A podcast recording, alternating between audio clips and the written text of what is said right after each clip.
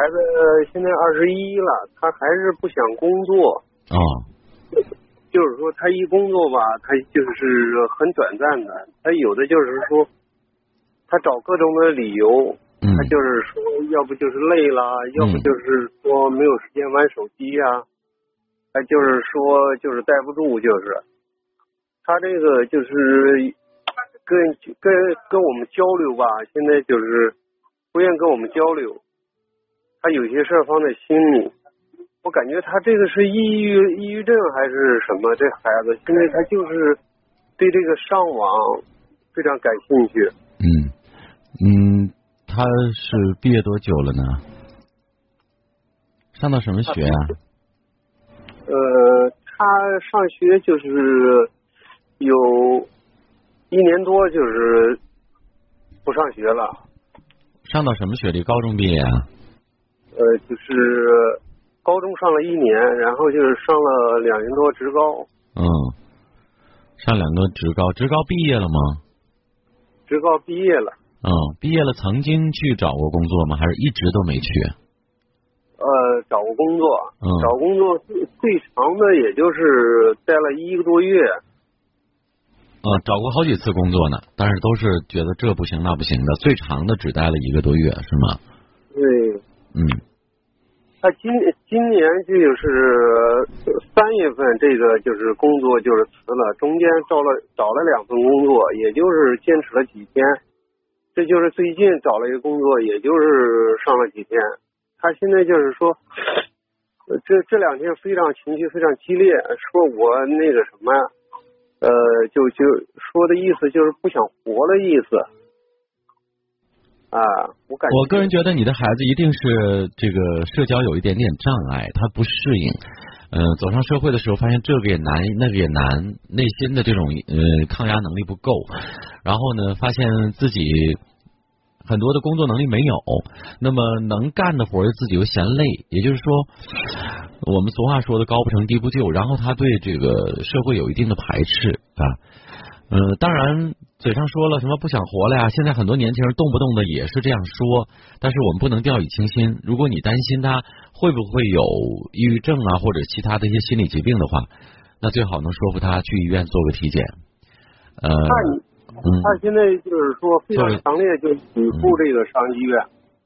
做个心理体检，好，OK，不上医院你就去上班，那很简单。如果因为正常的男孩，你就必须去上班。爸爸没有要求你的工作性质，对吧？你只要是合理合法的工作，你端盘子端碗做服务生，我觉得都是高尚的。但是你不能在家里啃老。反过来，你说爸妈我不能去工作，我现在觉得不对，那不对了，咱们就得去看看医生，不是你说对不对的，医生能够说明对与不对。你不能这样任由下任由他下去，嗯，任由他下去只有两个结果：一，自己的畏难情绪、这种拖延、这种逃避社会越来越严重，这肯定不好。如果不是这方面原因，真是孩子内心出了问题了，你再拖下去，他问题越来越严重，那么也会错过最佳的治疗的时间。这个最近这三个月，我们就是在北京是租的房，租的房嘛，我就跟他妈就是搬走了，搬走就就把房让给他住了。我说一开始我是说给你两个月时间，你找一份工作做，嗯你找到工作，你挣了钱，这房你愿意住，你交房租。嗯，我说你要是不工作，做的对，嗯不挣钱，这个房我们就退了，不租了。嗯。具体的说，不是你做的对，是你说的对，但是你根本没做到，是吗？做到了，我就是嗯这两个月，我就是给他租呃租的这个房，租这房子，他他也不理想，他也不想干，不想干就拖拖拉拉拖到这两个月底，两个月底呢，我也担心他找不到工作，就所以说就是根据他的情况，根据他情况呢，这个后后期呢又延长了一个月，延长一个月呢，他这上完班了呢，最近两天。他他在一个单位刚上了几天班回来呢，就说不上了，不想上。我说你不想上不行，我说你在外边就是说你生活你都需要有费用的。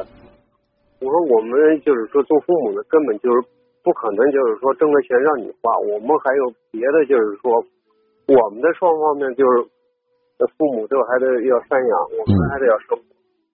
我说你必须得工作。他现在就是说，从昨天和前天这个情绪非常激烈。他说我以后不跟你们要钱了，我也不吃了，就是好像就是呃有那种情绪非常低落的那种感觉。但是呢，他还是上网，他愿意上。他说我不吃饭，我看我让我自己在网吧猝死得了，他就真不说。嗯。现在我感觉他这个心理上他。我刚才说的很清楚了，呃，这事儿不能由着孩子来了。嗯，第一个，要么没事咱就出去工作。我刚才也说的很清楚，不管什么工作性质，你得去啊。那么第二个就是，如果你觉得自己有问题，我不能去上班，那么咱们就去治疗问题，咱们去听医生的。就像我们平时做体检一样，你可以跟他说，我们做个体检，正常爸妈也做体检。身体上的体检，顺便去做一下心理上的体检。嗯，我觉得是这么这么做。如果他还不同意，对不起，那你如果什么都不同意的话，那我们也不同意再继续这样养着你了啊。你刚才说的很好啊，包括房子，包括什么，你需要交房租，这都很好，但你得做到啊，不能再给他提供经济上的链条的支持了。当没钱了，断钱断粮了，呃，没有钱花了，他想要要的东西买不了了，可能我觉得他会有所行动。嗯。就不能这个时候再由着孩子了。他为什么现在呃内心这么脆弱呢？我觉得和和以前那么多年你们的家庭教育是有关系的。这个不能逃避这个责任，真的。你一定对他不能说言听计从吧，宠宠宠坏了吧，或者也差不多。反正他不太能面对这个外界的一些挑战，也就是我们经常所说的，他会退到自己的舒适区里，觉得呃去看人家的脸色呀，或者是挨累呀，或者是。呃，受罪，嗯，不愿意回到家里，还是父母养着舒服，对吧？所以必须要把他推出去。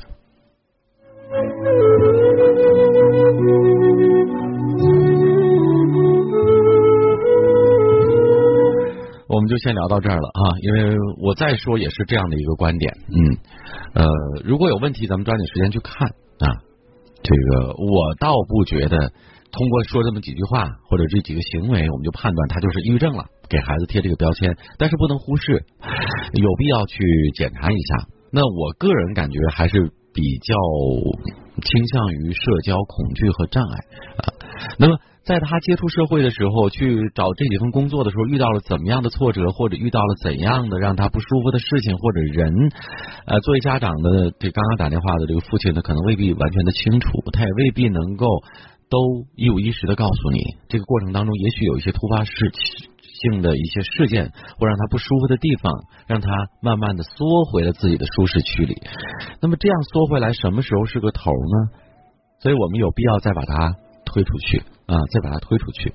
无论男孩子女孩子，尤其男孩子是一定要勇于去面对所有的挑战，去面对这个社会的，在不断的摔摔打打、磕磕碰碰当中，才能加强我们内心的这种柔韧性。让内心变得强大，不再去惧怕所谓的伤害。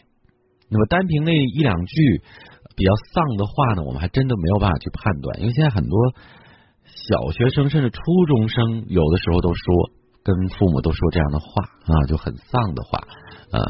那还是要揪出事情的根源来啊，不能只是。